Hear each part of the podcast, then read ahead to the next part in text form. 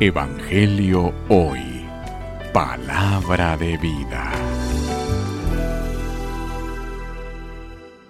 Lectura del Santo Evangelio según San Lucas. Gloria a ti, Señor. En aquel tiempo, con la fuerza del Espíritu, Jesús volvió a Galilea. Iba enseñando en las sinagogas. Todos lo alababan y su fama se extendió por toda la región. Fue también a Nazaret, donde se había criado.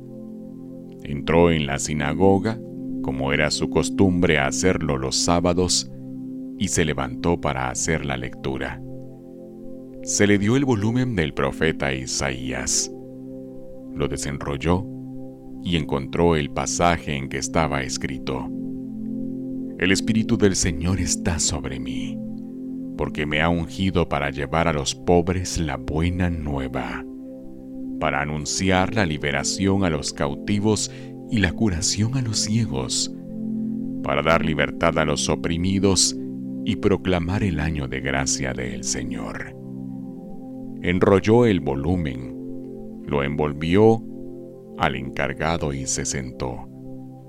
Los ojos de todos los asistentes a la sinagoga estaban fijos en él. Entonces comenzó a hablar diciendo, Hoy mismo se ha cumplido este pasaje de la escritura que acaban de oír. Todos le daban su aprobación y admiraban la sabiduría de las palabras que salían de sus labios. Palabra del Señor. Gloria a ti, Señor Jesús.